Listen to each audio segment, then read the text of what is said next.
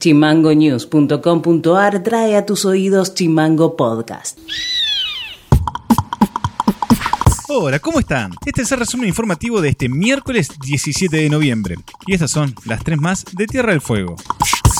En la última semana no se detectaron casos nuevos de coronavirus en ninguna de las tres ciudades fueguinas.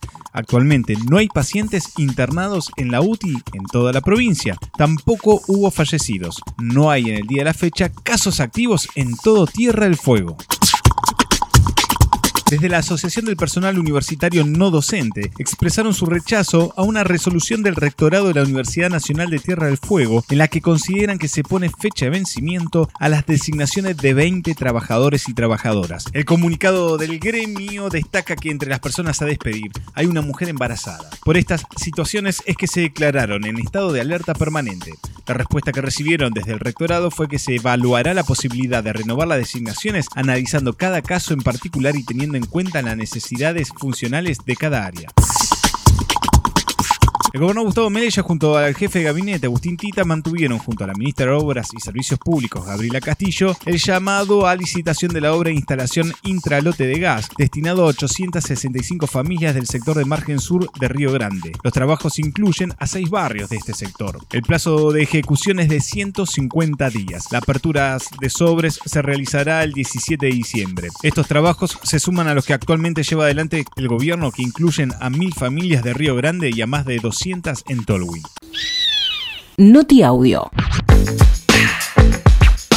La Comisión de Presupuesto de la Legislatura comenzará a analizar el proyecto de presupuesto provincial 2022 el próximo martes. Además, se aprobará en sesión de mañana extender el periodo de sesiones ordinarias. Así lo adelantó el radical Federico Ciurano poco la intención que tuvimos de la Comisión de Economía fue colaborar con la solicitud que nos planteó el Poder Ejecutivo, cronológicamente como fueron surgiendo, digamos, las modificaciones que originalmente habíamos planteado para una agenda, tienen que ver con un poco la necesidad de poder contar con con buena información y poder llevar adelante este, un cronograma que nos quiera poder acceder a la realidad presupuestaria de cada una de las instituciones que, tiene la provincia. la decisión que tomamos en la legislatura es que para fin de noviembre podamos tener el relevamiento hecho como corresponde, teniendo en cuenta las modificaciones incluso planteadas en el presupuesto nacional y que a partir de ahí poder tomarnos eh, los días de, diciembre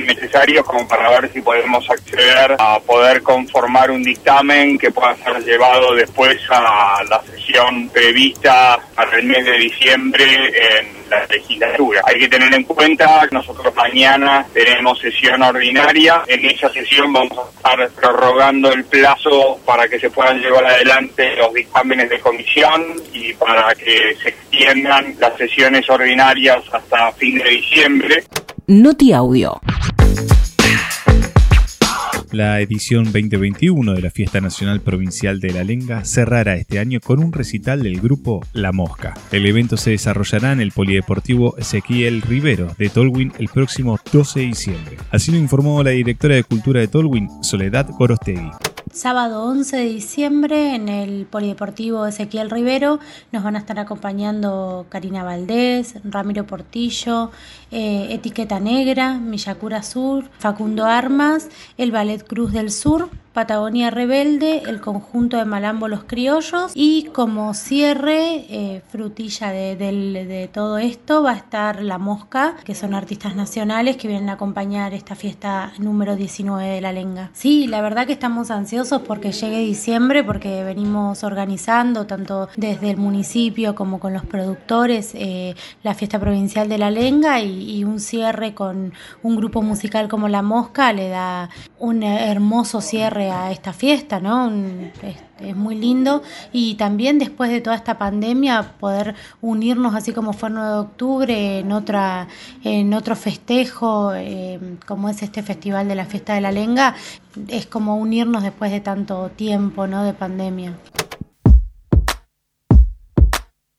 Y esto ha sido todo por hoy. Seguimos en Spotify como Chimango News y escribinos vía WhatsApp al 2901 6506 66. Nos reencontramos mañana. Chau. Chimango Podcast. Conducción: Federico García. Diseño y redes: Micaela Orué.